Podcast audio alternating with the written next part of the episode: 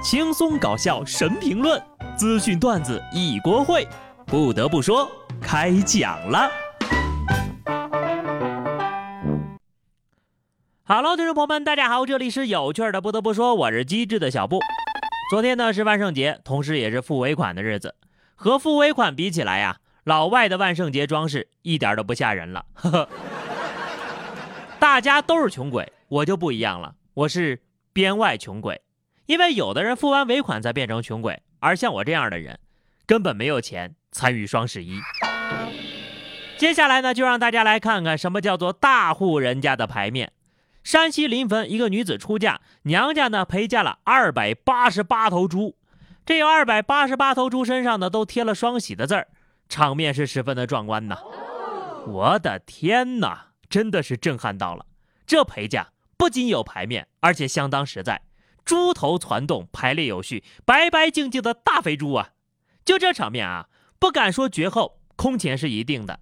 就让我算一下啊，一头猪按照两千块钱，总价大概就是六十万。好啊，真的是嫁妆大户，丈母娘直接赔了个养猪场。新郎新娘以后可得幸福呀，百年好合，早生贵子。还有就是好好孝敬你们的父母。啊，对了，你们有没有发现最近食堂阿姨盛肉的手都不抖了？因为菜都比肉贵了呀。去年呢是穷的吃不起肉，今年是穷的只能吃肉。去年炒菜是肉配菜，今年炒菜呢是菜配肉。今年的猪肉价格下降，大家灌腊肠的热情呢就格外高涨了。四川绵阳一户居民家中窗台上挂满了腊肉和腊肠，引人羡慕。不得不说，没有两头猪都挂不出这种满窗的效果。也是个大户人家呀。其实呢，就算是家境殷实，有些事情也要量力而行。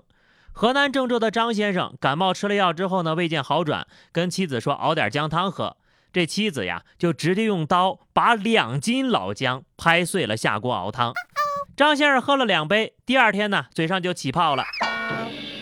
是生姜不值钱了，还是老公贬值了？有些爱情让人上头，有些爱情让人上火。他敢熬，你敢喝，这就是双向奔赴的爱情呀！我相信张先生的感冒肯定是好了，接下来呀，该熬凉茶了。想要这样的爱情，又不想上火，这就是甜蜜的烦恼吧？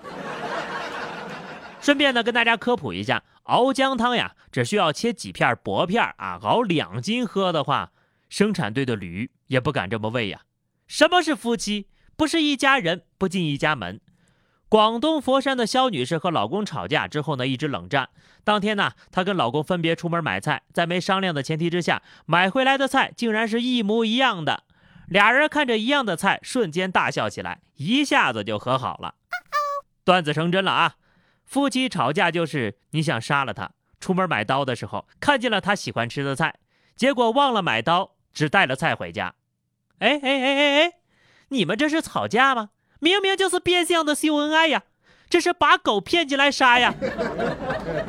是怎么做到一模一样的啊？真的是一种菜都不差，这样真的很破坏吵架的氛围呀！好了，聊聊奇葩，开心一下啊！云南昭通一男子在西安咸阳机场办理值机手续的时候呢，谎称自己患有新冠肺炎，随后被送往医学观察隔离。经过西安市疫情防控指挥部反复确认，该男子并没有患有新冠肺炎。隔离结束之后，便将其移交给公安机关。事实面前，男子承认是因为好奇心作祟，所以撒了个谎，想看看会有什么样的结果。拿新冠开玩笑，你是不是有什么大病？好了，现在知道了吧？喜提包吃包住，烧红的烙铁啥味儿？不知道你好不好奇？冬天的铁栏杆甜不甜？不知道你好不好奇？那灯泡塞嘴里拔不拔得出来？不知道你好不好奇呀？这二零二一年还有两个月才结束呢，着什么急呀？搁这儿年度迷惑行为冲榜呢呀？安徽阜阳一个年薪三十万的男子嫌自己的电瓶车速度太慢，但又舍不得花钱买新车。该男子在凌晨发现作案目标之后呢，先把自己的车锁上了防盗锁，然后又把别人的高档电瓶车给骑走了。目前呢，已经被行政拘留了。我寻思年薪三十万，应该不太缺这些日常的用度吧？哈，原来是缺德呀！惊掉了我的双下巴，又是我不能理解的有钱人。可能对他来说呀，偷只是一种爱好，跟收入无关。哎，你看那警车快不快？我瞅着那火箭也挺快的。真不知道有些人的脑子都装了一些什么玩意儿。南昌一栋居民楼内，一男子呢想点硫磺熏走家里的老鼠，结果就把家给烧了。该男子呢是这间房子的租客，所幸邻居及时发现火情并报了警，并没有让火势蔓延。伤敌一千，自损一万八，同归于尽了，属于是。你这是下死手呀！这只老鼠呢罪名非常的大，但不管怎么说，目的是达到了。反正人跟老鼠总得走一个。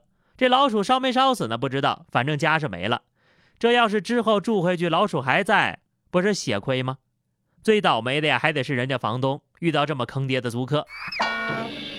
真的是看不懂现在的流行风尚了呀！放火烧家不说了，还有在自家客厅搬砖的。河北保定警方接到报警，有人在搬路面的地砖。民警到场之后呢，就发现有一个男的不断的往卡车上搬人行道的地砖。这男的就说呀，家里呢要铺这个地砖，需要砖块。看一直修路呢，觉得搬走一点也看不出来。这地儿吧，本来是有一条路的，他来了几回之后，也就没有了路。可不肯让他去长城呀！但凡有点脑子，也干不出这种事儿吧？回头缺钱了，是不是直接上银行呀？有人可能觉得啊，只要不是偷偷摸摸的，光明正大的拿就没事儿。事实上，真的是想多了。广东东莞警方接到群众报案称，骑自行车被一个买车的男子以试驾的名义骗走了，损失大概七千块。这嫌疑人呢，成功将自行车骗走之后，骑着骗来的自行车回到了深圳坪山，又骑着去了广州，横跨三市，总路程达到三百多公里。目前呢，该男子已经被刑拘了。怎么说呢？就是这个卖家吧，真的挺单纯的，也挺晦气的，遇到这么一个白嫖的，骑了三百多公里。新车变旧车了，三百公里这段路吧，不远不近，刚刚好是能够到拘留所的距离。所以说呀，听众朋友们呐，可得加点小心，违法犯罪分子其实离我们很近的。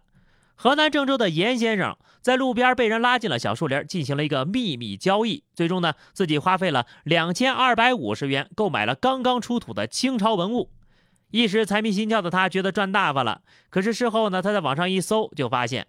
全国各地和他同款的宝贝一大堆，警方告知严先生，文物是不允许买卖的，这些成本呢也就一百来块钱很多年前的老骗局了。